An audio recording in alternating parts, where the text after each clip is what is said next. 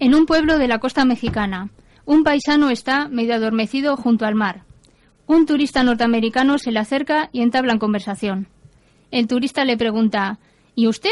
¿A qué se dedica? ¿En qué trabaja? El mexicano responde Soy pescador. Vaya, pues debe ser un trabajo muy duro. Trabajará usted muchísimas horas. Sí, muchas horas, replica el mexicano. ¿Cuántas horas trabaja usted al día?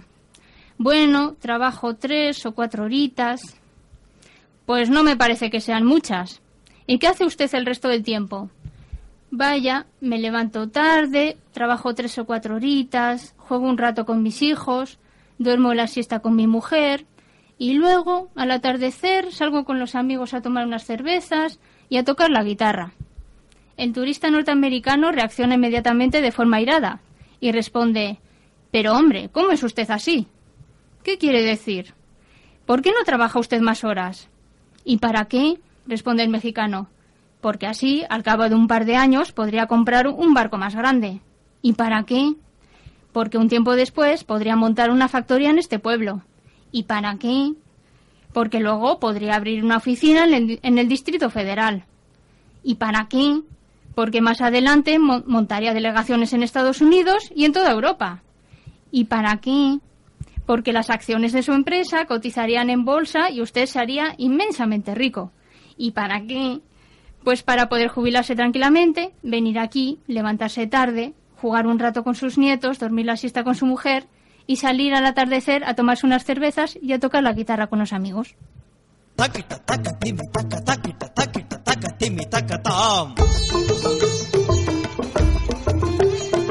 Una antropóloga en la luna.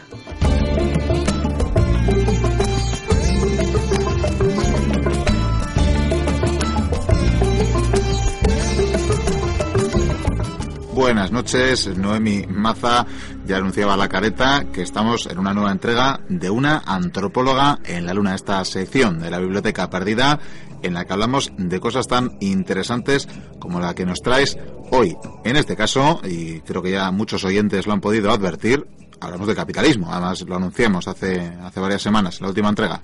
Eso es. Sí, hoy había pensado hablar, pues, eh, ya que la, en la sección pasada hablamos de las sociedades sin Estado, de las sociedades igualitarias, de esas sociedades que no tenían jefe o tenían unos ciertos cabecillas, pero que no, lo último que podían dar es una orden, o bueno, que el poder era del pueblo, pues esta vez pues he decidido pues hablar del, del capitalismo eh, y compararlo un poco pues con esas otras sociedades del capitalismo y de la cultura que se genera alrededor de, este modelo socioeconómico que es bastante compleja y profunda. Y que además tenemos en crisis, no, no lo podemos decir, ¿no? O sea, no, podemos dejar de decirlo que, porque lo repetimos, ¿no? Siempre hablamos de estamos en crisis, estamos en crisis, mm. eh, más que estar en una crisis coyuntural, ¿no? Esto es una crisis sistémica, dicen también algunos. Mm. Eh, vamos, que síntomas los hay por todas partes, pero parece ser que no es algo que pase repentinamente, ¿no? No es algo de de un momento concreto, ¿no? Sino que algo falla en este sistema, algo no funciona, ¿no? Sí, el caso es que más,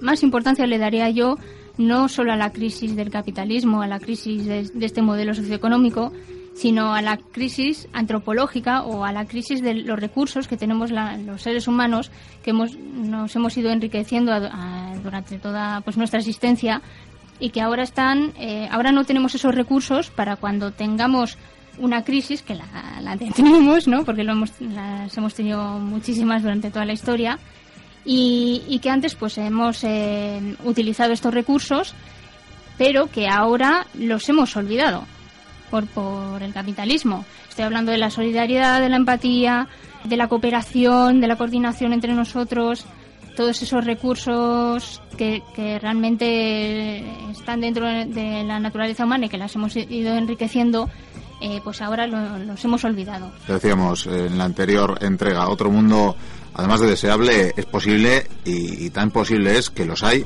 y que los ha habido. Eso es, sí, claro. Nosotros estamos en este modelo socioeconómico, pero hay otras sociedades que tienen otro, otros modelos, que es otra opción, ¿no? Es una, cada sociedad tiene su opción estratégica.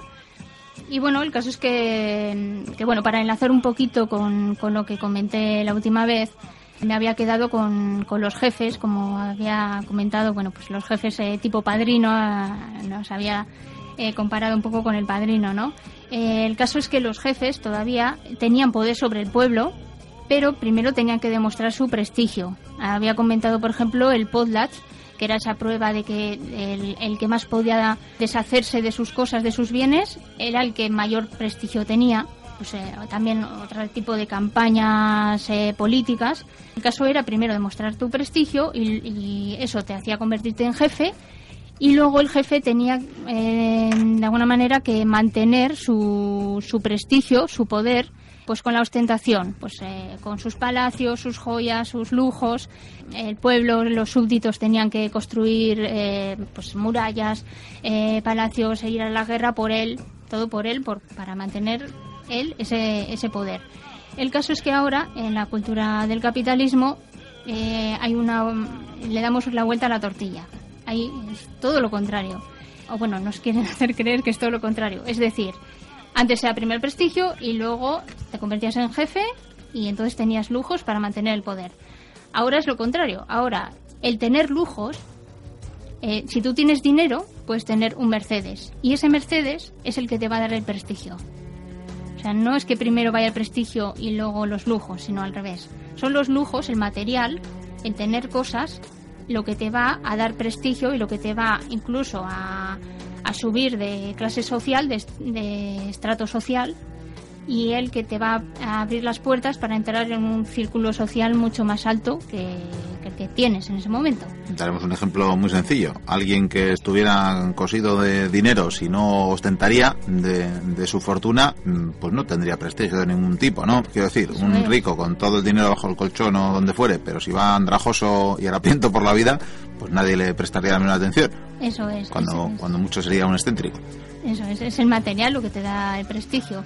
Nos quieren hacer creer, bueno, eh, que eh, tú mientras tengas dinero puedes comprarte lo que quieras, el mercado está abierto, ¿no? Como dicen el capitalismo, el mercado está abierto para quien quiera. Es un poco como el sueño americano también de, antes, ¿no? Que eh, aunque fueras un inmigrante pobre, ibas a América, trabajabas muy duro y con tu sudor podías subir de de clase social y podías conseguir eh, lo que tú quisieras. La casa en las afueras, el árbol de Navidad, todas estas cosas. Sí. Entonces, ¿qué ocurre? Pues eh, que, claro, pues este vuelta de tortilla eh, ha creado una cultura a su alrededor que es una cultura, bueno, como comenté también la sección pasada, caníbal. Es una cultura poraz. Es todo por, por conseguir pues, estos lujos. O sea, hacer todo lo posible por conseguir todo esto. Por conseguir este prestigio y estas riquezas y este prestigio. Es el deseo de tener muchas cosas, nos esclavizamos por tener todo, todas estas cosas. También, bueno, eh, la publicidad, todo, toda la presión social nos, nos meten por los ojos que tenemos que tener muchísimas cosas y, la última tecnología, las mejores vacaciones más exóticas, la mejor casa o incluso más de una. Entonces, bueno, pues nos, nos esclavizamos por eso, igual que antes el pueblo se esclavizaba eh, por construir murallas y por construir los palacios para los jefes o para los reyes, eh, nosotros ahora eh, trabajamos ocho horas diarias, incluso más. nos endeudamos, incluso pues, tenemos hijos más tarde, por igual con hasta 40 años hay, hay algunos que no, no tienen hijos, todo por, por, por, eso, por tener muchas cosas, por lo menos para mantenerlas, por mantenerlas. Y luego si se puede tener más, mejor. Esto parece casi el fin de la filosofía, ¿no? Hace miles de años se preguntaban eh, cómo conseguir la felicidad o, qué era la felicidad siquiera o cuál era el sentido de la vida y ahora como ya nos lo dan tan hecho, ¿verdad? Ya nos dicen eh, cuáles son los límites de la felicidad, qué metas tenemos que alcanzar para para bueno saciar eh, nuestras vidas hmm. vamos que nos hemos convertido un poco tontos verdad sí pero es una felicidad rápida o sea, es una felicidad de un momento no es una felicidad de... Más efímera que nunca, vamos. Sí, que pasa en, un minuto y porque enseguida nos aburrimos. Como, que... Porque nos eh, ponemos nuevas metas, vamos. Ya llega el anuncio del siguiente modelo de coche, el siguiente modelo de móvil, el destino más exótico para las vacaciones. Mm. Eh, me estoy acordando de, Santiago Albarrico, que es eh, un filósofo que es, bueno, guionista ¿no? de la, bruja verilla y la bola de cristal, que decía que, que como mejor se conocía eh, el capitalismo era a través de, del placer, o sea, de, de lo que era para el capitalismo lo que era divertirse y sentir placer. ¿Por qué? Porque la felicidad, eh, la diversión, es pues una diversión que, pues eso es lo que dices tú efímera no que sabes con los amigos centro comercial. Eh, comprar y comprar y comprar rápidamente o ver la televisión o ver una película pero rápida tiene que ser de acción tiene que ser muy rápida porque si es lenta enseguida me aburro. Entonces eh, me acuerdo de Santiago Albarrico que decía bueno yo elogio el aburrimiento o sea si leer un libro te parece aburrido léelo porque entonces es, es lo mejor que puedes hacer. Algo bueno sacarás, ¿no? Eso es, porque nos cuesta ahora nos cuesta eh, los relatos lentos, las películas lentas, todo eso, uf, es que me aburro, ¿no? Pues, y bueno, va relacionado con lo que he comentado antes. Y muchos dicen que lo que realmente sentimos nosotros es pobreza. Es decir, es, continuamente sentimos escasez, sentimos carestía, sentimos deseos de tener lo inalcanzable porque si aunque tenga esto siempre va a haber algo mejor que no, no pueda comprar o que no pueda tener no entonces aunque coja algo siempre voy a mm, eh, mm, sentir ganas de tener otra cosa. Eso se, se ve incluso en las cosas más más tontas pues eso de ir al supermercado por ejemplo y yo que sé quieres comprar pues un Kleenex no pues Kleenex y dices, bueno, pues cojo los clines más baratos de una marca blanca, ¿no? Pues coges estos, pero claro, luego al lado hay unos clines que, que tienen olor a eucaliptus y tienen unos dibujos de la, tu película favorita, ¿no? Y además son de marca, que me estás haciendo publicidad, por cierto, y, pañuelos de bolsillo. Doble capa y no, porque no he dicho ninguna marca. Sí, Kleenex es una marca, ¿no? Bueno, pero es algo... Es una marca. pañuelos de bolsillo. Se usa todo el mundo, ¿no? Nada, pues pañuelitos de papel. Es otra enseñanza del capitalismo, ¿verdad? pañuelitos de papel, es verdad.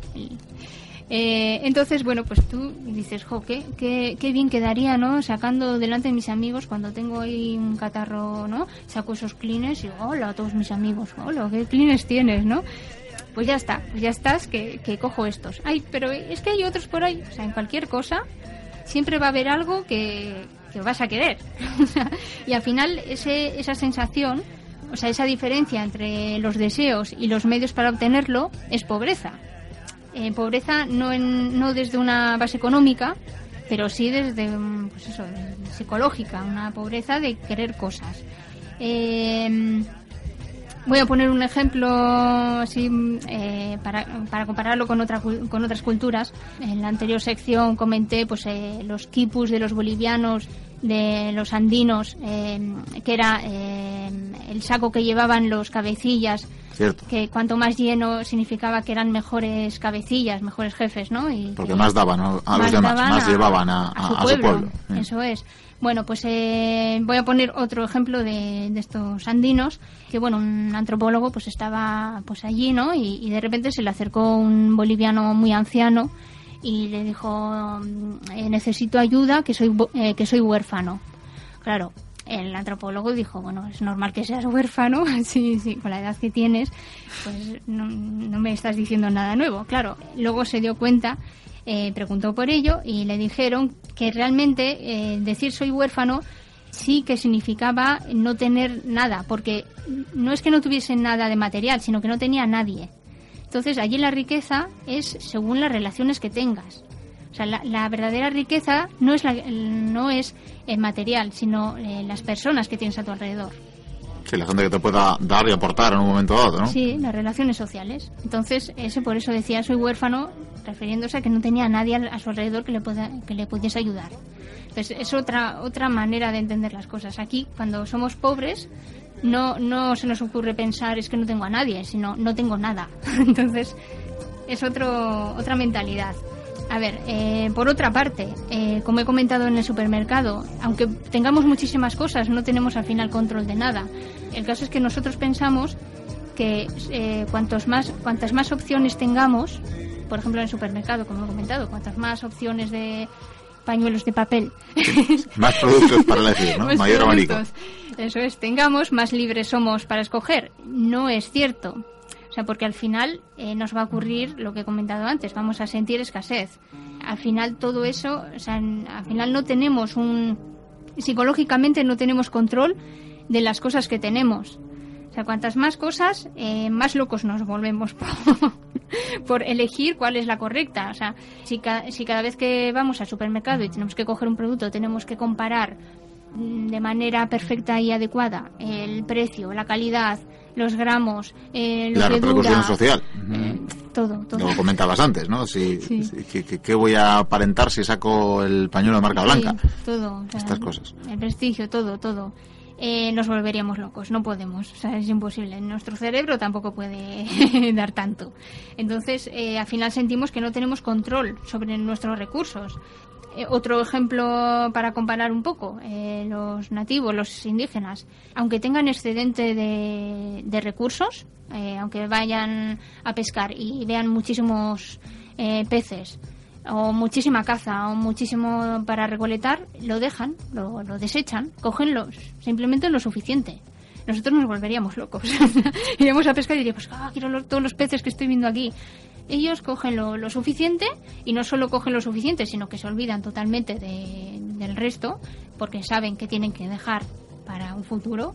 Y para ellos lo que han pescado, lo que han cazado, lo que han recolectado sería lo más valioso que había en ese momento, porque es lo que han conseguido ellos.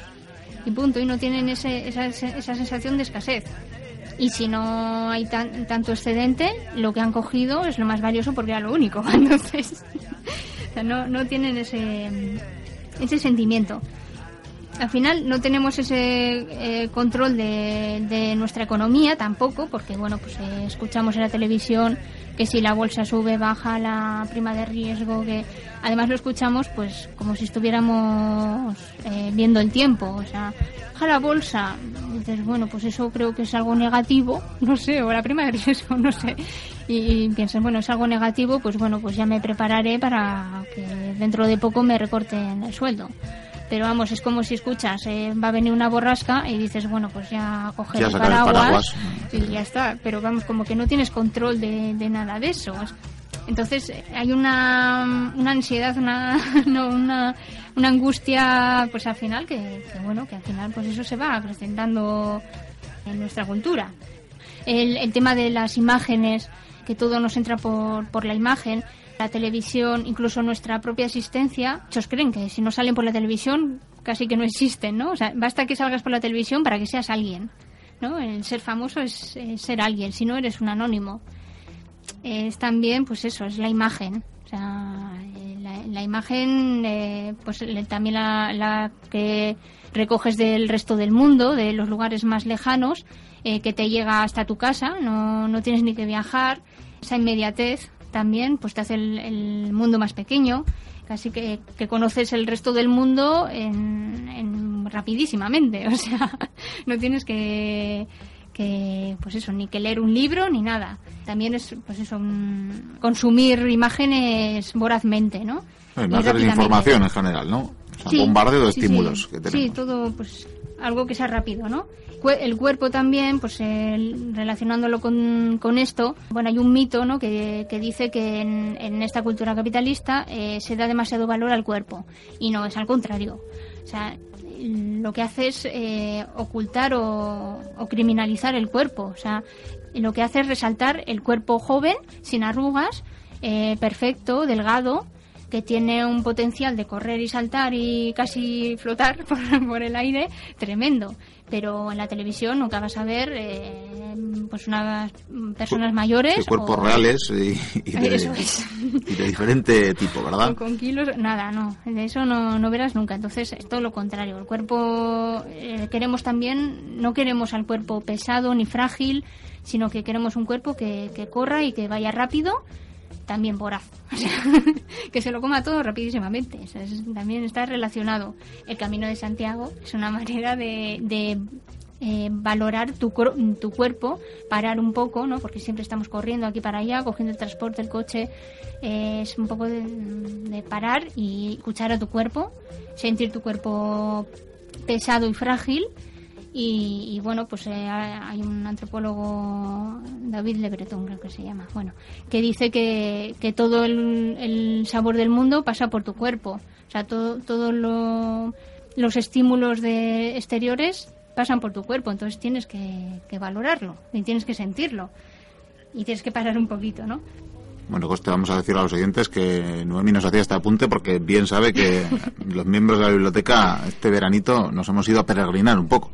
No técnicamente en el Camino de Santiago, pero bueno, de, esa experiencia, aunque ya la había repetido anteriormente, sí que diría una cosa que viene, viene muy al hilo de, lo que comentas, de la rapidez, de la voracidad, de, este afán de consumir sin, sin cesar. Y una de las reflexiones que se le ocurre al peregrino, o por lo menos al servidor, es eh, que si dedicas cinco días de tu vida a caminar 125 kilómetros, cuando normalmente en coche las harías en una hora y media, ¿verdad? Eh, cuán diferente puede ser esa vivencia, recorrer ese camino en una hora y media, mm. eh, que evidentemente no, va a dejar rastro, no va a dejar huella en tu vida, mientras que, pues eso, caminarlo, conocer gente, conocer lugares, eh, mm. cansarte, poder reflexionar, poder pensar, ¿verdad? O sea, convertirlo en, pues en algo que recordarás probablemente eh, es muy diferente. Eh, ciertamente estaría fuera de, toda lógica capitalista. Vamos. Claro, sí, sí, todo eso se nos ha, se nos ha casi olvidado. Cuanto más rápido vayamos y eh, cogemos el coche antes que, ir andando a cualquier sitio. Que la panadería está muy lejos. Sí, sí, está para la panadería casi. Entonces, esto también tiene un poco que ver con las desigualdades. Las desigualdades del cuerpo van relacionadas con las desigualdades del mundo, o sea, en el mundo. El feminismo, por ejemplo eh, decía una, una, musulmana, una socióloga, decía, bueno, eh, tanto vestirse como desnudarse, o sea, tanto obligar a la mujer a vestirse como a desnudarse es una obligación, bueno, es al final la mujer termina siendo... Es una imposición, ¿no? Eh, sí, termina siendo pues esclava del mercado. O sea, es exactamente lo mismo. O, el, o el racismo, o, bueno, ese tipo de discriminaciones es, pues, es lo que va relacionado ¿no? con la criminalización del cuerpo y cada vez hay más. Entonces, bueno, pues también habría que acordarnos de que, bueno, pues el cuerpo es frágil, de que somos eh, personas de cuidado, ¿no? que necesitamos cuidados. Bueno, también podría contar aquí un ejemplo de la diferencia entre los curanderos y, los médicos de aquí. Eh, los, cuenta, cuenta. Los curanderos de, de las sociedades indígenas, pues eh, dicen que ellos no solo son médicos como los de aquí que, bueno que vas a su consulta te tratan eh, atomizan un poco no sé si puede decir así eh, en partes dividen en partes tu cuerpo y las analizan de esa manera y luego pues te vas a casa sino que allí los curanderos te preguntan cómo estás eh, te miran todo tu cuerpo aunque te duela el pie pero ellos te van a preguntar si tienes bien la cabeza. Por ejemplo las matronas no solo se ocupan de, de ayudarte a parir y luego se marchan, no, sino que preguntan a la madre cómo está, eh, le friegan incluso, le hacen las cosas de casa, les traen la, la comida si tienen hambre, o sea, hacen todo. todo no tiene que ver la atención, está claro. Sí, eso es, o sea, el cuerpo global, ¿no? Psíquico y, y todo, está todo relacionado. Entonces, bueno, pues eso es otro, otro ejemplo. Y la historia, la historia también es importante, hemos abandonado la historia, nuestra cultura pues es muy importante, ¿eh? damos fe, damos fe en esta biblioteca que es muy, muy, muy importante. Y aquí estamos este programa, eh, la hemos abandonado. Es que, eh, ¿cómo? Pues eh, el pasado creemos que es algo que, que ya es pasado, que, que no tenemos que, que, recordarlo para nada ni, ni valorarlo, porque, bueno, pues eh, ¿Cómo vamos a valorar a unas personas que no tenían ni móvil, no? ¿Y qué vamos a sacar de ellos? Nada, no, ¿para qué recordarles? Aunque Deberíamos, como has dicho tú, porque bueno, pues la, misma angustia que tenemos ahora por esta crisis, eh, a lo largo de la historia han habido muchísimas y bueno, pues estaría bien recordarlas, pero bueno, pues creemos que no, que no, no hace falta. Tampoco creemos que haga falta imaginar el futuro, porque pues lo que he comentado antes, escuchar que la bolsa cae es como escuchar que viene una borrasca. No, no tenemos control de lo que va a pasar, o sea, nos manejan el futuro y nosotros no podemos meter mano en eso, entonces pues tampoco no, nos importa mucho, pues ya vendrán tiempos mejores o peores, no sabemos, da igual. Los mismos políticos tampoco piensan en, en, qué va a pasar o hacen planes para dentro de 50 años, porque bueno, pues es que dentro de 50 años no, no se puede hacer ningún plan. Ahí no estoy de acuerdo. Con los planes que están haciendo, ya están decidiendo que tú y yo no tengamos pensión, por ejemplo. Pero bueno. Ya, pero, pero tampoco saben si van a conseguirlo o no. Sí, no, no, desde luego no lo hacen conscientemente, eso está claro. Eso es, es un deseo, pero bueno, pues eso, es como, pues, pues espero que no llueva, ¿sabes? Algo así. Otro, eh, un ejemplo que con los indios de Norteamérica dicen que siempre que deciden algo en su poblado, siempre piensan en la séptima generación, la séptima, así tal cual, con esa actitud. Ese número tan mágico, ¿verdad? Sí, la séptima generación, porque si no, no, no deciden nada. Entonces, bueno, pues, pues eso, hay que, hay que recuperar la historia. Sería muy bueno para la sostenibilidad, no lo dudo. Sí, sí, sí, sobre todo. Y bueno, pues eh, eso sería un poco, pues, a rasgos generales, lo que sería la, la cultura del capitalismo. Entonces, bueno, pues eh, como he comentado antes, hay que recuperar todo, todas esas eh, recursos antropológicos que, hemos tenido desde siempre, pero que los hemos olvidado. Relaciones sociales, lazos sociales, la, empatía, pues, eh, la solidaridad, el trabajo en común, la cooperación. Eh, el volver a recuperar nuestro cuerpo, ir más despacito, aburrirnos un poco más. Y estudiar nuestro pasado, nuestro pasado, e imaginar nuestro futuro, nuestro futuro que, que, una de las cosas que nos diferencian del resto de los animales es precisamente el arte, el imaginar cosas eh, del futuro, eh, ya que es algo que sabemos hacer y que, y que tenemos el cerebro para ello, bueno, pues, pues estaría bien desarrollarlo mejor y sacarle tajada un poquito. Pues muy bien, pues eh, muchísimas gracias, Noemi Maza, una vez más por eh, estar en la biblioteca, por traer tu sección. Eh, de paso, haremos el espacio publicitario como buen servidor del, capitalismo, haremos un poco de, publicidad, en este caso de tu blog, con el mismo nombre, una antropóloga en la luna. Cualquier oyente que lo quiera localizar lo tendrá muy fácil a través de Google, porque hay ahí temas tan interesantes como este y como muchos otros que nos seguirás trayendo. Eh, yo te voy a tener un detalle contigo, te voy a regalar este símbolo tan maravilloso que es una lata de Coca-Cola. Mm, igual hubieras preferido la botella, pero no, no la vendían en el supermercado. en fin, por no dar muchas vueltas eligiendo, pues eh, aquí te queda, aquí te queda.